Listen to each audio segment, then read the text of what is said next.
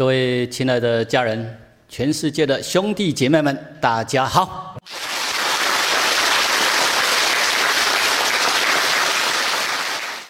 我们继续来探讨《道德经》里面的智慧。呃，学习《道德经》，我们要学习到道的特征特性。首先要了解道是什么，再来要了解道的特征特性。进一步，我们要学会怎么样去应用。哦，怎么去应用？它是很实际、很实用的，不是抽象的哲学观。第九章这一章就是开始在告诉我们，我们要怎么样去体会天地之道。人有很多的价值观是有问题的，是不正确的。如果你冲向错误的方向，也就是你的认知是错误的，观念之间是错误的，价值观错误的，你就会因为你的认知怎么样，你就会怎么做，结果到后边就会一场梦一场空。如果你能够正确清楚宇宙真理、宇宙的运转法则，那你也了解生命的实相，你就会有智慧，知道该怎么去做，才能够得到真正的幸福、真正的快乐、真正的平安。来，现在我们来看第九章“功成身退，天之道”这一章，就是要让我们大家学习道的特征特性之后。然后让我们能够懂得怎么去应用，让我们的人生能够来到真正的幸福、真正的快乐。经文跟白话解释，邀请大家一起来朗诵。其第九章：功成身退，天之道，失而。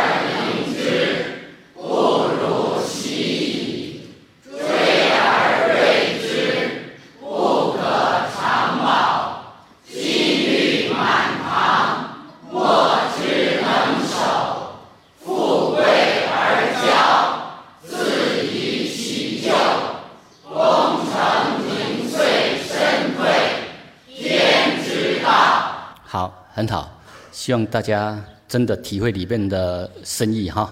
为了协助大家体会里面的深意，就做一些白话解释。来，邀请大家大声的朗诵出来，让全世界人都听到，让全世界的人跟我们一起来朗诵《道德经》妙解。第九章白话解释，其第九章白话解释，自满自夸自大。不如保持沉默好，喜欢显露锋芒，爱出风头的人，一招来错爱，其实不会长久保有，金玉满堂，看似富有，但无人能长久保有。周遭。单单的人很多，富贵而骄的人，在得意忘形之际，很容易种下恶因，导致自招灾祸。功成名就之际，不自夸，不居功，不恋战，对官位不依恋。能舍能退，这才合乎天之道。如果要说《道德经》解释，呃，经文大家看了啊，然后白话解释我已经把它写出来了。但是你光了解它的上面的意思，而没有去应用出来，没有去做的话，也是。很可惜，你变成只是学到一些知见而已。所以我们要学了之后，然后去反观、去警惕，我们有没有里面所提到的自满、自大、自夸，有没有这种现象？如果有的话，为什么老子说像这样的话，你就会导致后面的失败、痛苦？这个就是我们要深入去探讨的。一般人都是活在很任性、自我自负的世界里面，听不进逆耳忠言，往往要等到他人生遇到重大挫折、失败、打击，才有可能回来反观反省。但那已经是太慢了，那是后知后觉，而更多人是不知不觉。啊，所以我们研习《道德经》的智慧，就是要学习到我们应该怎么去做。那听进智慧者之言，然后让我们可以警惕自己，怎么做才会真正的成功？我如果我们任性去做，后果会如何？古圣先贤这些智慧者，他们都会告诉我们的。所以这个就是我们要引用来人生的借镜、立缘对境里面，怎么样去应用跟避免。而为什么富贵而骄的人后边会导致失败？很重要的一点，就是因为人往往当他有荣华富贵、有权有势有钱的时候，往往就很容易怎么样？骄傲、傲慢、气盛凌人。而这种骄傲、傲慢，他就会在不知不觉之中。在得意忘形之际，种下了很多的恶因，而这些恶的因呢，它慢慢的累积，累积到后面，它就会失败，就是这样。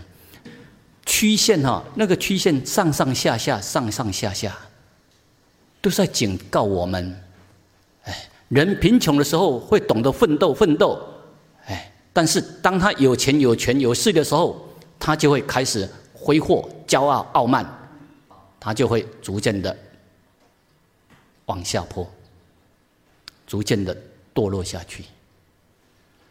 啊，所以希望大家学到智慧，然后应用出来。一般人都希望哦，金玉满堂啊，大富大贵啊，升官发财啊，财源滚滚。尤其在呃。春节过年的时候，我们都会恭喜发财啊。然后一般人呢，大部分心中所想的是这样。问题是，很多人不知道你所追逐的这些是虚假的。很多人不知道这是虚假的，它只是玩游戏的玩具而已。很多人不知道，所以呢。人类习惯以假为真，以真为假，这几个字，请大家好好体会哈。要深度去体会。你不要有说哦，这个是别人呢，我不会啊，我这么聪明。你越认为你自己聪明，你落入这样的陷阱里面，你不知道，你会被自我所欺骗。哎，认为你很聪明，很有智慧，你很会分辨。但是你落入以假为真、以真为假的陷阱里面，你不知道。啊，所以希望这一句话哈，希望大家好好的多警惕我们自己。我们来看哈，小孩子在玩追逐那个泡沫这种游戏，你们有没有玩过？有。嘛哈，大部分都有玩过，我以前也玩过啊。哎，啊对啊，觉得好玩啦。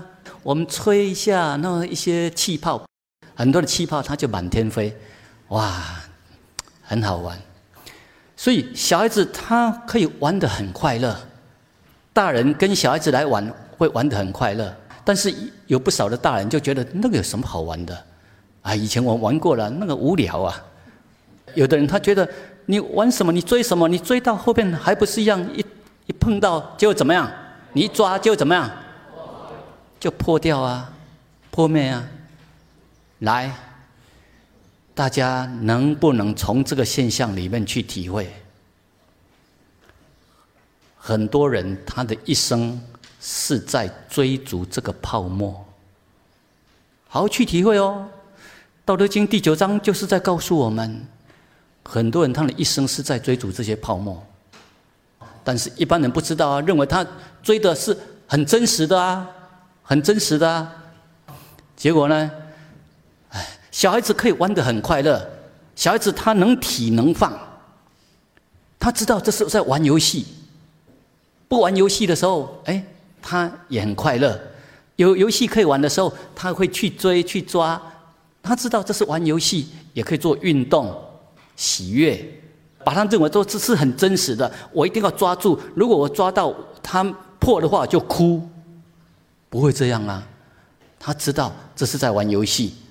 大人，如果你够活泼的话，你可以跟小孩子一起玩这些泡沫游戏，很好。大家知道，那是一个玩游戏的项目之一，那只是一个工具。所以大人要玩可以玩，那你清楚知道说这是一个泡沫啊，只是玩游戏。你正确的理解的话，我们可玩，能体能放，没有得失心。玩的时候，我们玩的很快乐；不玩的时候，我们也没有牵挂，或是那些泡沫破灭，哎，我们也一样知道，那个本来就是正常，只是玩游戏。能够这样的话，你的心就不会有那些挂碍，你就能够自由自在。但是呢，很多人不知道、看不透，结果就一直把人生用在追逐、玩各种金钱游戏上面。现在我们来看大富翁游戏，你们有没有玩过大富翁游戏？这些青少年他们回答的更大声哈。哎，来，没有玩过的请举手。哦，你们还不少大人没有玩过。好，来，等一下再告诉你们，你们常常在玩这些游戏。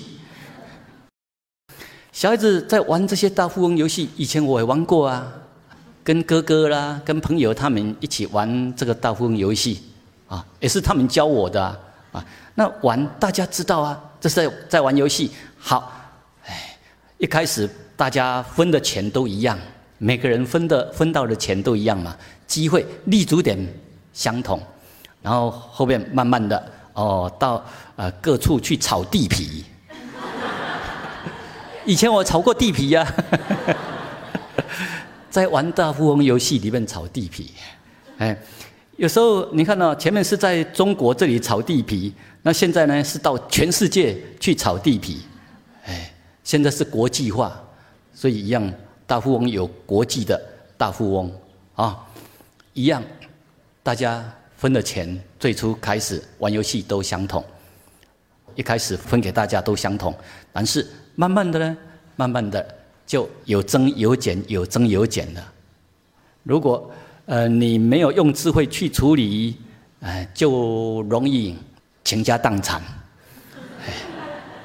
啊，如果你有用智慧去经营，是可以减少，可以避免。但是有时候一些机会啊、命运呐，哎，这个都有关系。所以错综复杂的因素，人生就变成多彩多姿。结果。我们都是玩大富翁游戏长大的，一代接一代。大家哎，玩这个游戏本身没有问题，本身没有罪过。那你知道说，那是在玩游戏也好啊，能体能放。那在玩游戏里面一样啊，它里面有个关卡，就是如果你走到这里，就是要进入监狱嘛。对不对？有时候命运作弄，一一翻起来，告诉你你犯了什么法，然后要去 关起来。好，这些是玩游戏，大家进一步去体会哈。小孩子玩的这些所谓的假钞，跟大人在玩的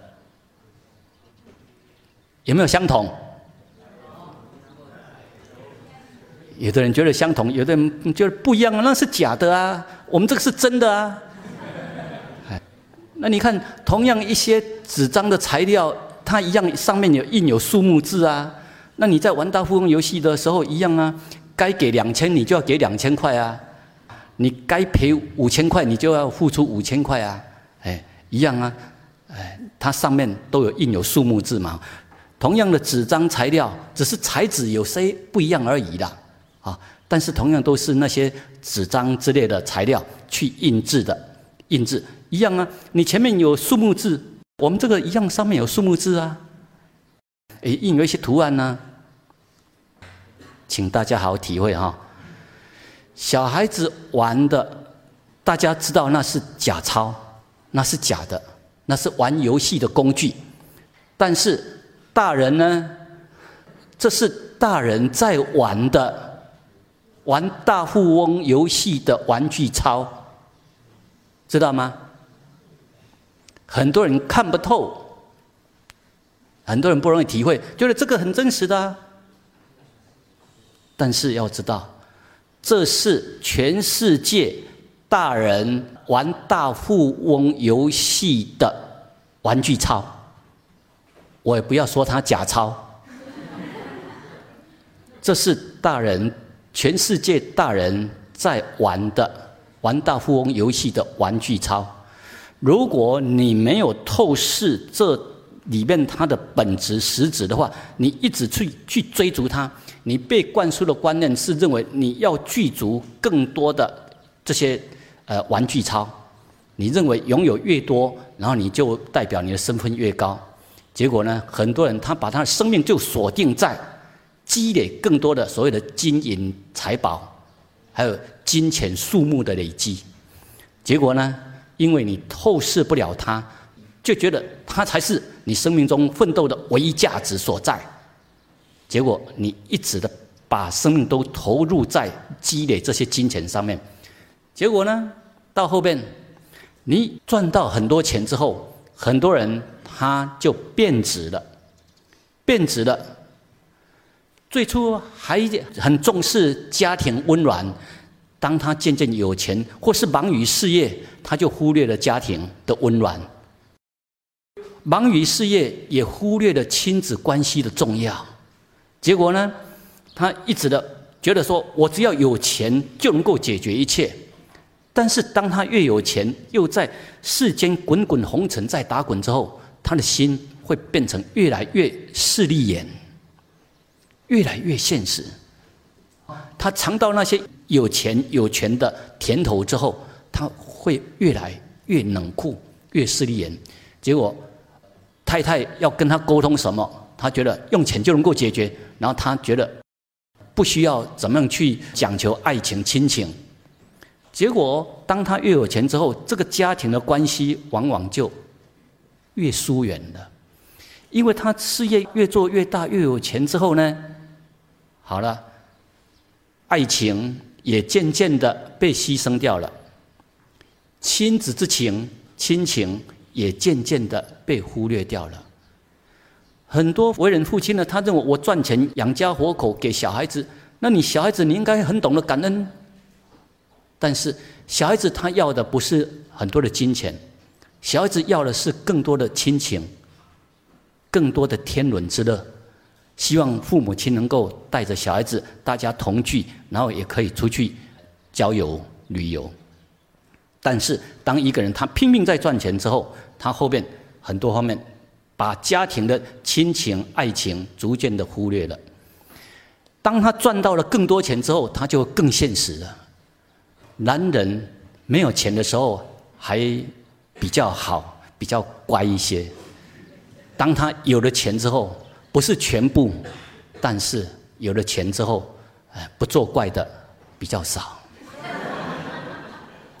结果呢？以前夫妻一起打拼奋斗。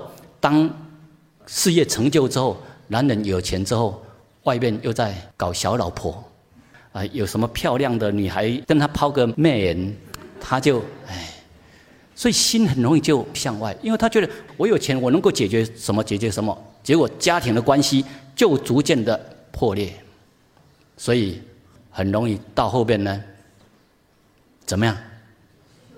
穷到只剩下钱。一堆纸，一堆石头，金银珠宝，事实上那是石头啊，哎，还有梦幻的数字，股票指数在那跳来跳去，银行里边的一些数目在那里增增减减跳来跳去，但那些都是一些虚幻的数字，所以很多人不知道，他认为奇怪，我现在有钱什么都有啊，怎么失去了快乐？家庭的温馨，夫妻的恩爱没了，亲子之间的幸福没了。他会感觉到有钱，但那些爱情、亲情，并不是用金钱所能够买得到的。当他有钱之后，却发现没有真正始终的朋友，没有真正能够谈心、真诚、真心、赤裸裸谈真诚、真心、谈真心话的朋友。哇，他慢慢发现内心的空虚。所以要知道。世俗人所追逐的金钱，这个不是真正的财富，这是大人在玩的游游戏操玩具。所以，如果一般人不知道的话，他真的他会用他的生命去追逐，哎，结果有的更惨的，追到后边，因为他昧着良心去做不该做的事情，哎，或是为了赚积累更多的金钱，因为人的欲望欲贪无穷啊。你内心空虚，一直要去追逐外在的金银珠宝财富来填补，那个欲望是无穷的，欲贪是无穷的，结果到后面呢，贪到后面进入监狱里边，起起伏伏，商场上的那些富豪，以及从富豪又惨败的情况，他们都是在告诉我们，就像这位，他以前他是呃在。政商都很有名的银行家，但是到后边呢，风光一生，回首一场空。来，大家好好体会哈，这几个字，希望大家好好体会。如果你没有学到道，你没有学到智慧，你一直凭着自我自负去冲，你认为这个才是有价值，这才是对的，你听不进智慧。之言，听不进逆耳忠言的话，很多人一生打拼奋斗下来，很多人他是这样风光一生，到最后回首一场空。这就是老子要告诉我们的。来，这几个字，大家一起大声朗诵一遍：金玉满堂。过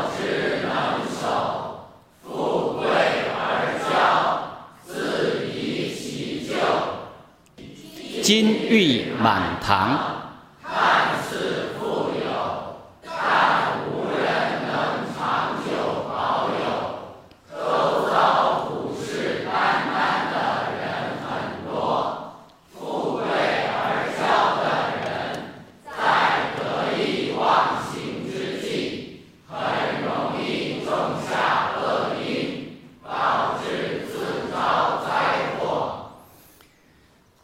这就是前面跟大家做分享的。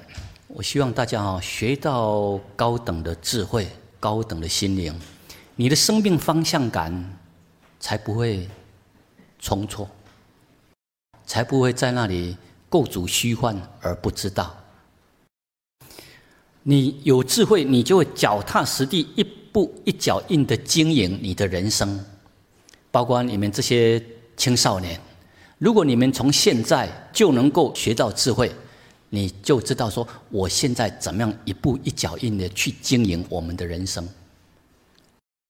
这个是真正的金玉满堂，这个都是真的哦，真的都是那些很珍贵的宝玉，宝玉。这是在北京故宫博物院里面的。也就是以前都是皇家用品，你看哦，真的是金玉满堂，金银珠宝到处都是，到处都是哦。对一般人而言，这些都是价值很高的东西。你看，连什么经文都用金箔片去打印，但是这样的经文你会拿来看吗？会不会？它就变成重看不重用。这样的碗你会拿来吃吗？会不会？有的人会的。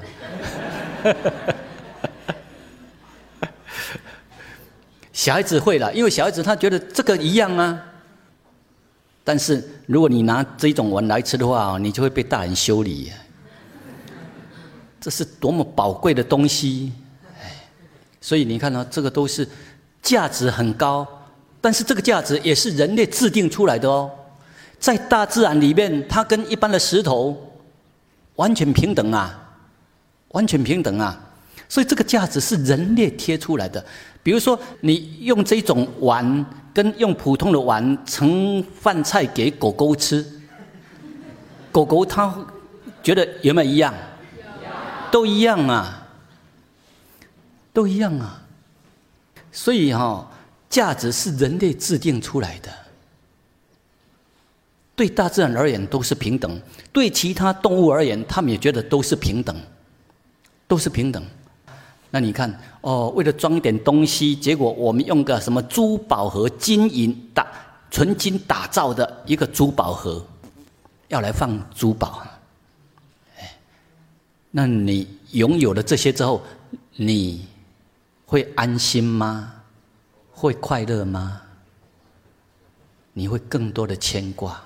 更多的牵挂，所以这些金银珠宝，你看到一般人都一直在追逐啊，追逐啊。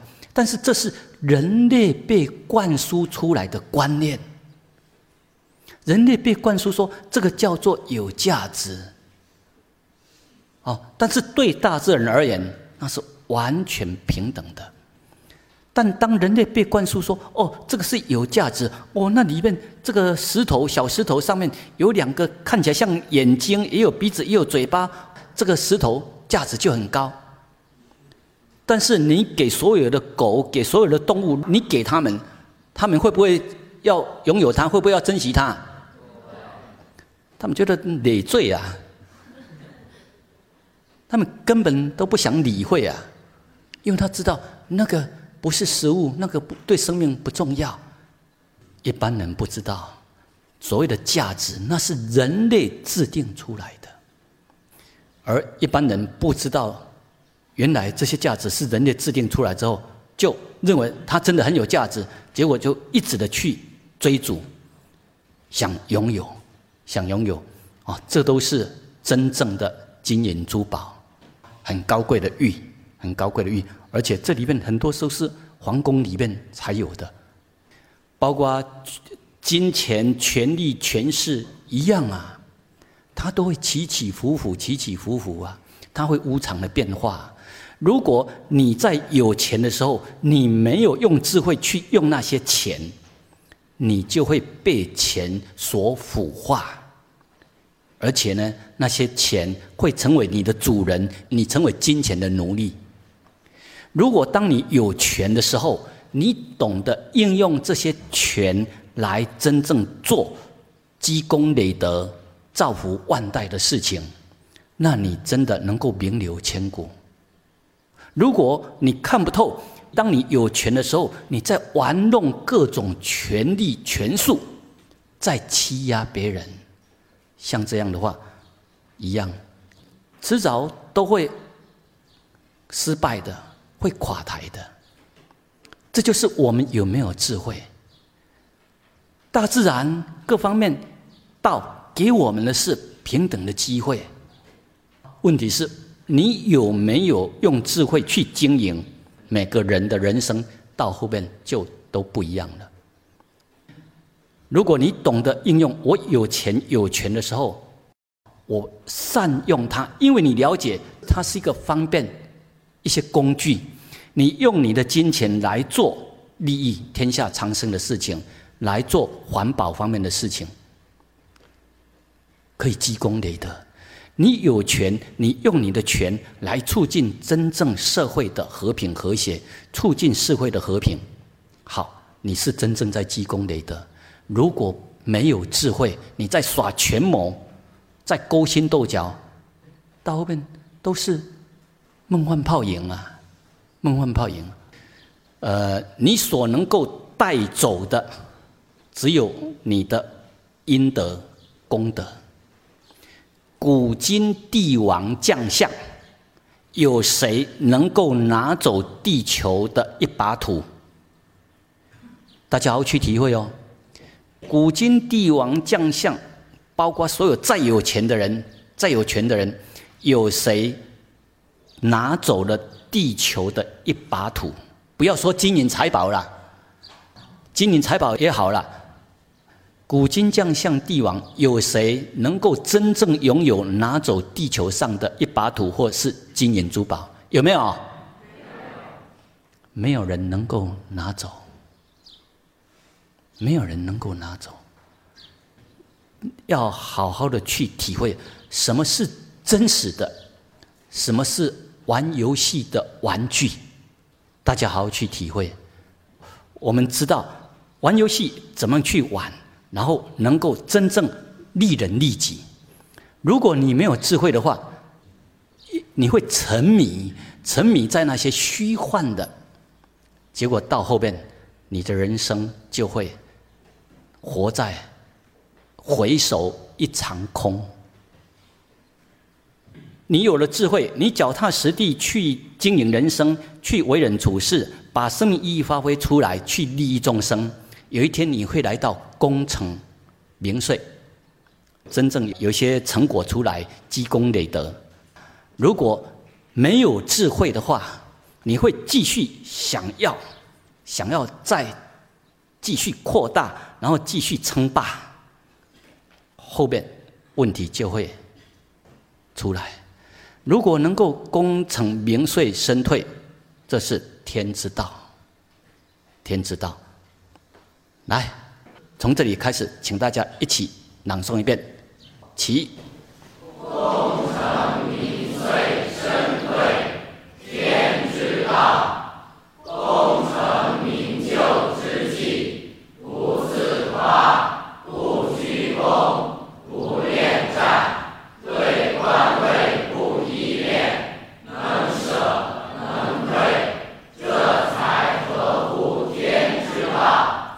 再把第九章的这四句念一遍。其金玉满堂，莫之能守；富贵而骄，自遗其咎。你看哈，老子的智慧，他把人生看得很透彻，因为他在周朝的宫廷里面当官三十几年，世间的荣华富贵。平民百姓跟宫廷里面的荣华富贵，他都看得很清楚。平民百姓呢，过得还比较踏实的生活，但他看到宫廷里面的那一种夺权、勾心斗角，周朝宫廷里面在那里不断的征战厮杀，所以他看得很清楚。富贵而骄，只要你有骄傲骄气，后边就会自遗其咎。如果你能够有钱有权有功有名，而又能够谦虚、谦虚处下，利益众生，那就不一样了，那就完全不一样了。而你要能够这样呢，必须要能够来到知足。知足，好，这个含义还很深，以后还会再跟大家继续分享。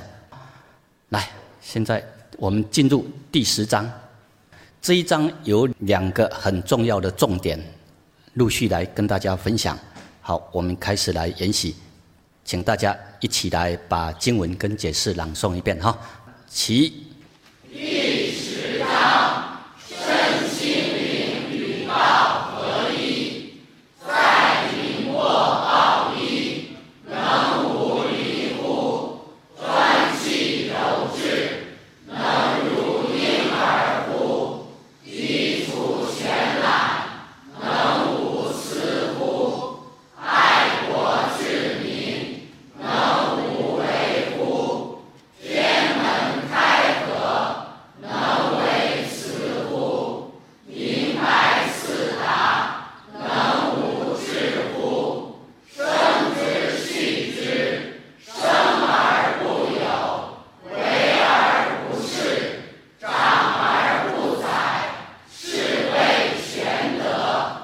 这一章有两个很重要的重点，我们分阶段来解析哈。白话解释这一部分，邀请大家一起来跟朗诵。其。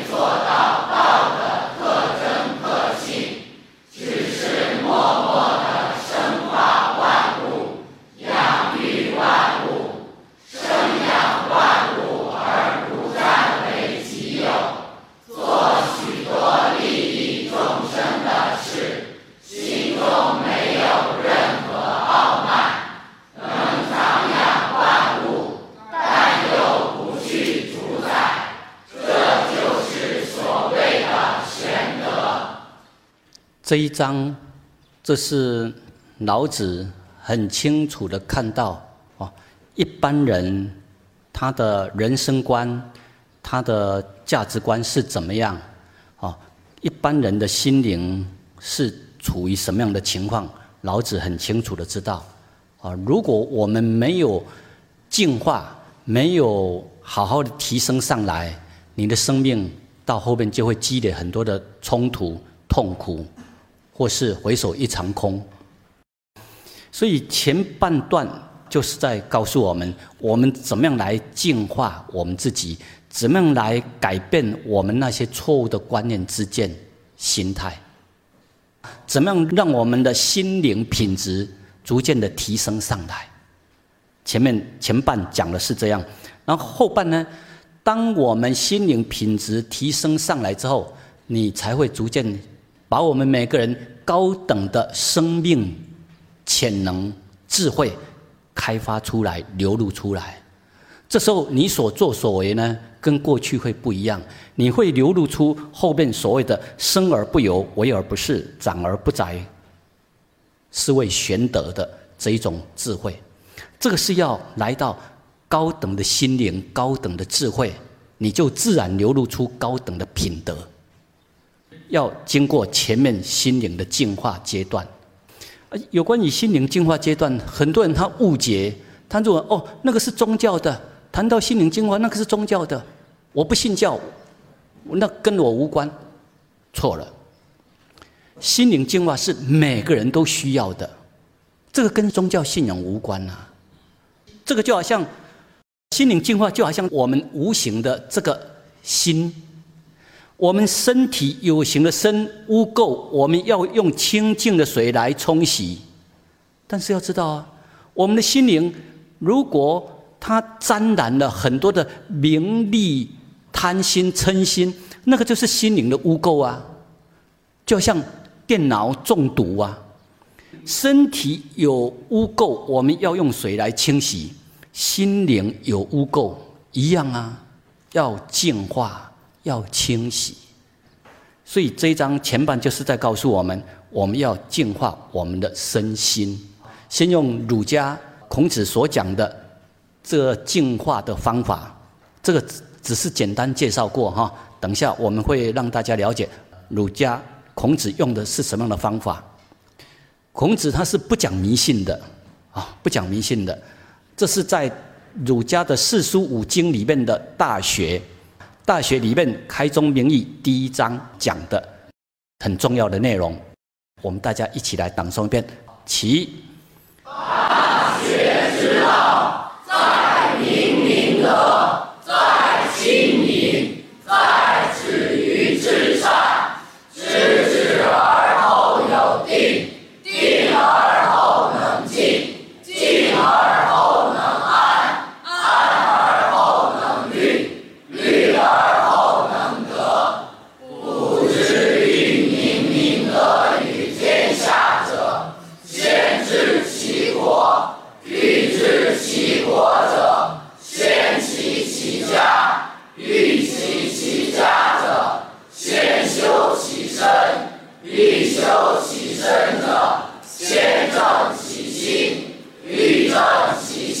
者，先诚其意。欲诚其意者，先治其知。知之在格物，格物致知。诚意正心，修身齐家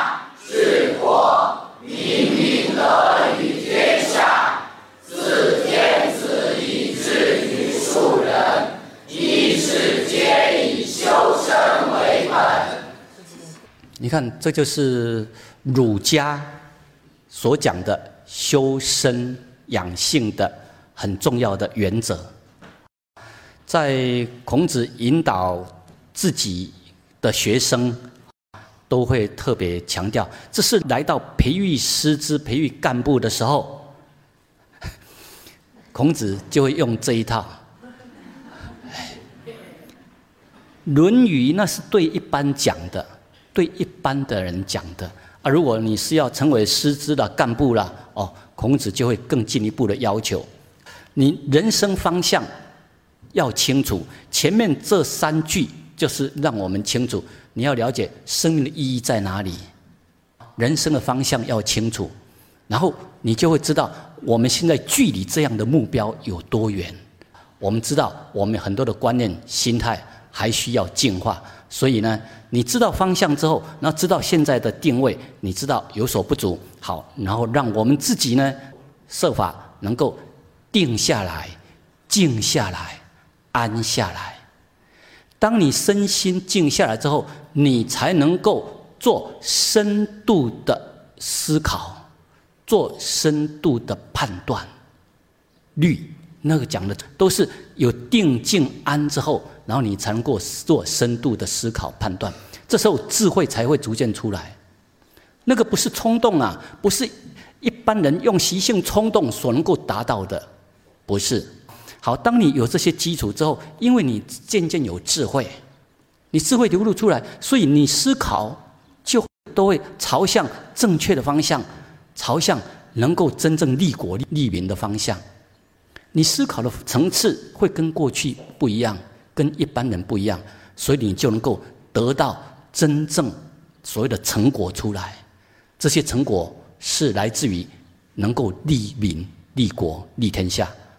而这个方法次第呢，孔子都有更仔细的讲出来，一步一步。我们的理想目标是这样，但是你不要好高骛远呐，不要开空头支票啊。你要实实在在的、脚踏实地的知道怎么去做啊！一定要去做到，不是只是懂一些理论呐。所以你想明明得于天下，那你必须要先从好好的、从你能够做到的开始做起。要善待自己的生命，善待自己的家人，善待周遭的一切。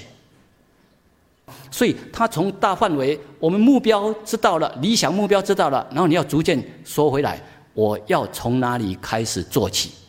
一直的探讨，探讨到你要修其身，然后你要修身呢，你必须要正其心，你的心一定要正。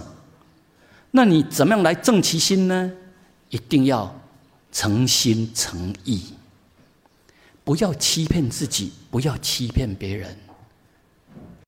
如果你欺骗自己、欺骗别人，你还一直在强辩，你伤害别人，你欺骗别人，你还在强辩，你的人生到后面一定是注定会失败的。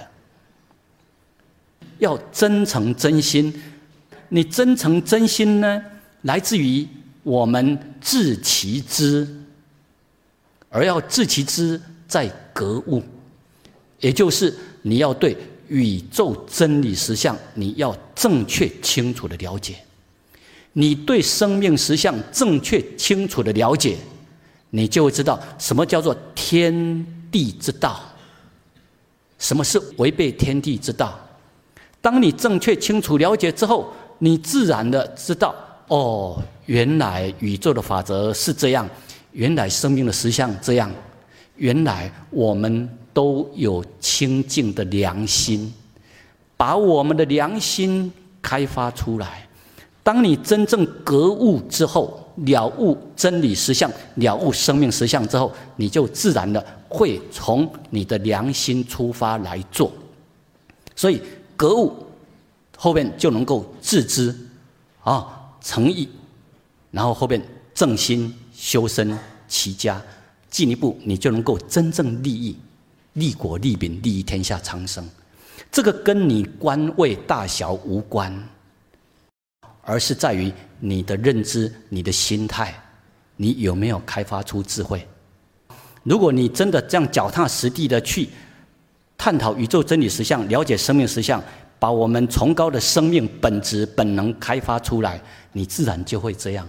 孔子就做一个归纳，所以要知道，治天子以至于庶人。一是皆以修身为本，大家都要来到真正好好的净化我们的身心，然后校正我们那些错误的观念之见，让我们学到高等的智慧，让我们成为高等心灵的人，你这样才能够真正利益天下苍生。好，这是孔子所讲的一套。至于老子所讲的，还有另外一套道法治人的方式，下一节再跟大家分享。OK，谢谢大家。